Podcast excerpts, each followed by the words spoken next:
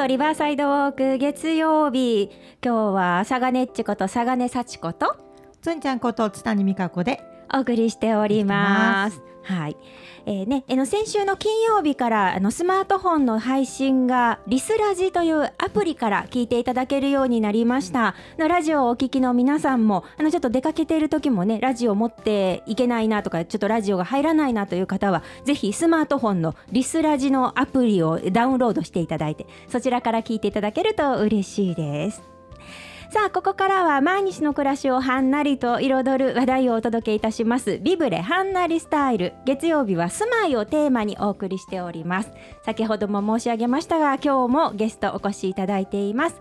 富家建設ステッけごめんなさい富家建設建築設計事務所一級建築士の富家博久さんですおはようございますおはようございます。今日もよろしくお願いいたします。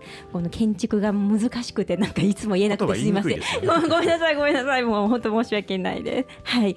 富江さんにはいろいろ京町屋だったりとか、えー建築の話をいろいろと教えていただいています。先月は間取りのお話をちらっとお話ししていただいたんですが、はい今日はどんなお話でしょうか？そうね。前回はあの続き間とか中廊下の話をしましたけども、はい今日はもうちょっと京町屋の寄った話をで間取りの続きをしたいなというふうに思っています。お願いします。えっ、と町屋の間取りって皆さんこう町屋に入らった時こう目をつぶって想像してほしいんですけども、こう部屋がこう並んでいて、で走りって言われているあの通りにはですね、はい。が横にこう一本続いているというようなイメージがこう想像できるかなと思うんですけども、えーこう道路にからこう数えると一番手前がこう表の間があって真ん中中の間があって奥に奥の間があってこう部屋が3つ並んで横に通りには走りがあるとでその上は火袋って言われてる吹き抜け空間になってるっていうような形を想像してほしいんですけども、うんうんまあこういうのを一列三室型っていう間取りのまあ基本形という形で一回こう覚えてほしいなというふうに思ってます。これが一番基本になる形なわけですね。はい、はい、え京町屋っていうのが、えー通りには走りがあって表の真中の間奥の間である一列三室型。はい、はいそうです。で、またこれ言い方がね、この表の間とか言いますけども、はいあの、まあ、手前はだいたい店の間って言われたりしますし、うん真ん中のお部屋はまあ台所って言われたりしますし、うん奥の方はもう座敷と言われたりしますね。うん床の間があったりするようなお部屋。はい、というような、まあ、それぞれ使い分けされてるような作りになってると思います。で、これがですね、まああのちょっと大きいお家になってくると、これが一列四室型になってきたりします。一つお部屋が増えましたね。えーはいそれでいくと、まあ、手前が店の間があって、まあ、はい。玄関の間があって、台所があって座敷があってっていうような形でこれ4室並んでくると、はい。ちょっと大きなお家ですね。でこれまたさらにこう間口も広くて大きくお家になっていくと2列3室と1列じゃなくて2列部屋が並んでいるうんようおな形で部屋がもういっぱいあるようなはい。大きなお屋敷のようなまあ町屋っていうことになります。はい、でこうどんどんどんどんともう大きくなればふ複雑化していくのでうん。なかなか言いにくくなっていくわけですけども、はい、京都の中に、あのーまあ、4万軒ほど、まあ、町屋が残っているということなんですがもうそのもう8割ぐらいがですねこの一列三室型。大体この規模が大きい多いっていうことになります。はい、でまあ時々大きいものがどんどん、まあ、見つかってくるというような形なんですけども、うん。もうこの一列三室を覚えておいてもらえたらもう大体該当するかなと。もう京町屋って言ったらこれを思い出していただけるといい。ではいはい。すね。はい、でちょっとそのね一列三室の、まあ、空間を想像してほしいんですけども、はい、まあ、表の間店の間は道路からまあ窓もあって出格子とか平格子があって光が入ってきますし、はい、座敷の方もまあ縁側越しに庭からあ光が入ってきますよね。はい、けど台所真ん中のま部屋ですね、はい、まあ、京町屋っていうのはお隣同士がこうひっついてこう連続していくような形になるので、うんうん。横には窓ないわけですよね。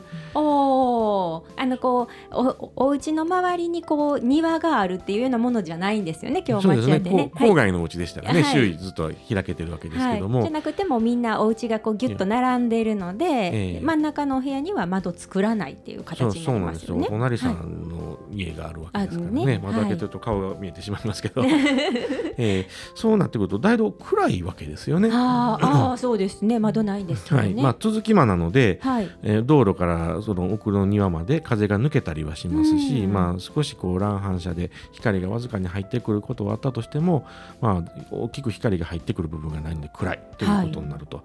でここでえーまあ、昔の人の工夫なわけですけどもその走りの上がこう火袋になってるわけですね。はい火で袋、えー火袋というのはこう吹き抜け空間になってるわけです。はいは2い。階がなくてですね、えーまあ、走りっていうのも土間で土間ですね。地面はいですね、でそこにこう奥戸さんがあって、うんえー上は大きく吹き抜け2階まで吹き抜けになってる、うんもう屋根が見えてるわけですね。ああなるほどはいはい。はいでまあ、火袋と言いますけどここをも火袋というんですね。はい。でこの火袋という名称は、まあまあ、火事があった時に、はいこう上に火が上がっていくわけですね。それでまあうん隣にはこう燃え移りにくくするようなそういう意味合いがあって、はいまあ、火袋という火の袋と言われたり、まあ、あとは炊いてる時にまあ煙が出ますので上に煙が一旦溜まってうん、えー、1階部分に煙が流れてこないようにするようなそういうお家の中煙だらけになったら大変ですもんね。えーはい。それでまあ上に少しずつまあ煙を流していくということであったりするのと、はい。もう一つの機能はですね、はい。えーやっぱり明かり窓をね上に設けましてほで横は窓ないわけですけど、はい上からの光で明かりを取るわけです。う。上から光が入るように。ははい。い、で上から落ちた光が真ん中の中のま台所の方までこう、まあ落ちてきて明るさを確保するというような構造になってるわけですね。ねでまあ、昔ガラスのない時代はどうしてたのかと言われると、まあ、窓はなかったと思いますけれども、はい。あのー少しねあの屋根の高さがお隣同士で違ったりしてはあその隙間の側面から、まあ、明かりを取ってたりっていうこともありましたけども、まあ、ガラスのある時代からの感情でいくと、はい。えーまあ、小さな瓦1枚分とか4枚分ぐらいのところに、はい。まあガラスをはめてうんうん明かりを取ってたわけなんですけど、えー上からの明かりっていうのはすごく光が入ってきやすいんですよね窓の明かりよりも、はえー今の法律でいうと建築基準法ありますけどあ。も、はい。えー普通の窓よりも天窓ははい3倍光が入ってくるという前提になってるんあ、そうなんですえーね。天窓っていうのはちっちゃくてもすごく有効に光が入ってくるわけなんですよ。まあ、その中でまあお料理したりしてたわけですね。はい。で中の間の方にも光が入ってくるようになったということで、こう窓のないその奥の方であってもなんとか光を取り入れる工夫というのは昔からあったということになるわけです。でこれをまた前提にしていって、えー、と街中を見てもらいたいんですが、はい。えー道路を歩いてるとこう町屋があってこう玄関の向きをちょっと想像してほしいんですよ。はい。右手にあったり左手にあったり、うんうんううん。んいろいろなパターンがあると思うんですけどこれをちょっと想像して整理してほしいんですけども、はいえー一定のルールがあるんです。ほえー例えばですね、う。はい。南北の道路に面してるお家を見てほしいんです。南北の道路に面してるお家。はい。はいするとあ東向いたり西向いたりしたらこう家のえそうですね。正面があるんですけども、はい。はいで仮にじゃあ西向いてみましょうか西向きます。はい。西向くとそのお家の玄関ははい左手にあるはずです、へえ。左手に。左手に、はいで今度反対向いて、はい。東に向東向いき。て、はい。正面見ると、はい。右手に玄関があら。今度は右手になる。右手にはい。でこれは、えー、と一つのルールがあって、はい。えーさっき言いました走りが、うんえー必ず南側に来るように作ってあるおお。南側に着くようになると、そうか。南北の道路にこうあるお家やと。西のお家、西側のお家は左側。そうですね南,、はい南側にになるから。走りがあるのに玄関は、あその走りの方から入ってくるので左手今度はこっち向いたら反対になるわけですね。はい。でも両方をこう東西南北でいうと南側にあるということになるわけですね。そうなんうですよ。走りは共通して南側。はい。次は東西の道ですね。東西の道はい。東西の道を見てもらって、えー玄関の向き、えーじゃあ北向きましょうか。はい。北向くときます。はい玄。関は右手、右手。右手。はい。で次南を向いて南箱で反対向き。きます。はい。今度玄関は左手、あ左手。はい、ほほうに。あるわけですね。はいでこれはその走りがはい。どちらにしても、えー東側に東側。あそうかそうか両方東側になりますね。はいはいはい。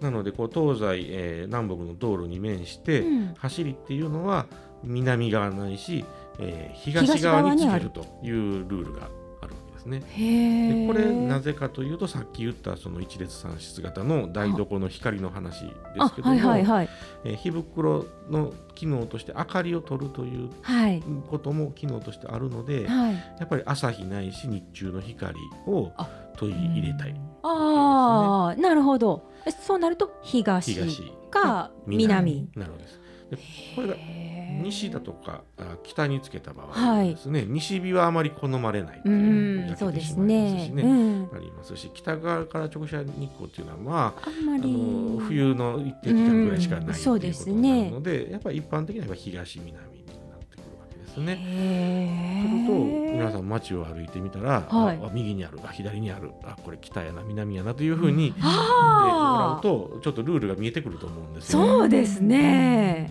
これこれ見てる。だけで面白いかなと思うんですね。本当ですね。ちょっと確認しながら、はいはい。で街を歩いてもらうといやこんな話してるけど逆もありますよってうんいううんうんうん。話がはいあります、確かにあるんですはい。いろんな理由があって多はい。分反対になってると思うんですけども、ええ。ね僕もたくさん反対向き見てます。はい。で考えられるのは、ええ。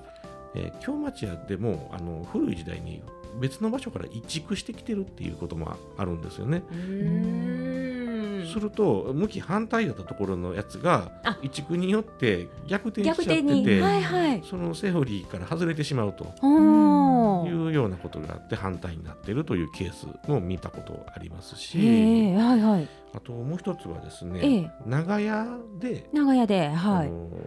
井戸がですねはい共用井戸みたいな形で、お隣同士真ん中に井戸を設けて、はい。どっちからも使えるようにするっていうなると、はい井。戸を中心に走りができて部屋ってはいいうはいは形いに。なるんですけども、この時の片方がもうなくなっちゃってはい。片方残ってるはいという場合に反対のケースが出てくるんですよ。なるほど。で聞けばなんか左右対称で前昔ありましたねっていうことがで。もそっちなくなっちゃったんで、えここだけ残ってます。みたいなところはその反対側の例えば北側に走りがあったりとかいうこともあり得る。んです。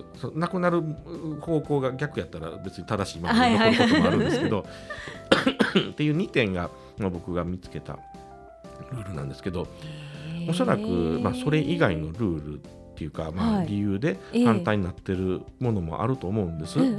でもまだそういうのにまあ直接話聞けたことはないんでう、ん。はい。ぜひね今日ラジオ聞いてはる人であうち反対やけどもこんな理由やでっていうのがあったら教えてほしいなって思います本当ですね。はい。あのぜひこれ聞いてくださってる京町屋にお住まいの皆さん、あのうちは南とか東の走りじゃない反対の北とか西なんやけどそれはこういう理由です今おっしゃった理由じゃないですっていう方はぜひあのラジオミックス京都の方にあのメッセージ送っていただいたら富家さんにちゃんとお伝えしますのであぜひぜひお願いしす。ます。はい。いや、ちょっと届くと面白いですね。ええはい。ぜひ教えていただきたいです。はい、いやー今日もまた面白いお話をありがとうございます。ちょっとだいぶ間取りのこととか京町屋のことが分かってきたかな。あありがとうございます。はい、あの何も知らないんで一から教えていただけてとても嬉しいです。ありがとうございます。はい。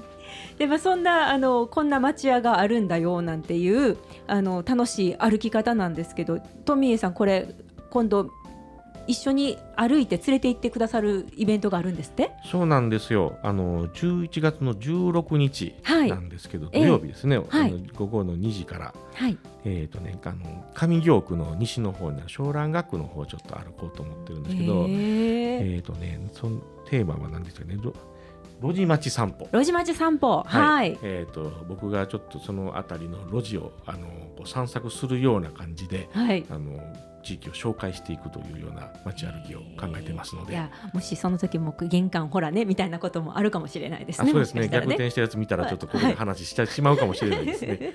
はい、ぜひご一緒にいかがでしょうか。はい、11月の16日午後2時からスタートになります。えー、湘南学区のあたりを歩かれるということですね。はい、えースタートが天満宮、そうです。北の天満宮の東門をスタートします。天神さんからスタートで、はい。ゴールがえー、と京都信用金庫西陣支店まで歩いていくような形になります。はい。またこちらでもなんか楽しいイベントされているということで、そうなんですよ、うん。実は皆さんで歩いていきましてそのゴールの、はい。えー西陣支店さん京都信用金庫、ここでですね路地の株のデザインコンペ公開審査を同時にやってまして、へえー皆さんえと。路地歩いた後、はい一緒に公開審査に関わってもらえないかなというふうに思っちょってと。審査員もできるっていうことですね。はい。路地の家具、路地に置く家具。路地に置く家具っていうテーマで、えーデザインのこうコンペをやってますのでぜひ皆さん見てもらいたいなと思ってます。はい、ぜひあの富江さんと一緒に街歩きをした後ですねこの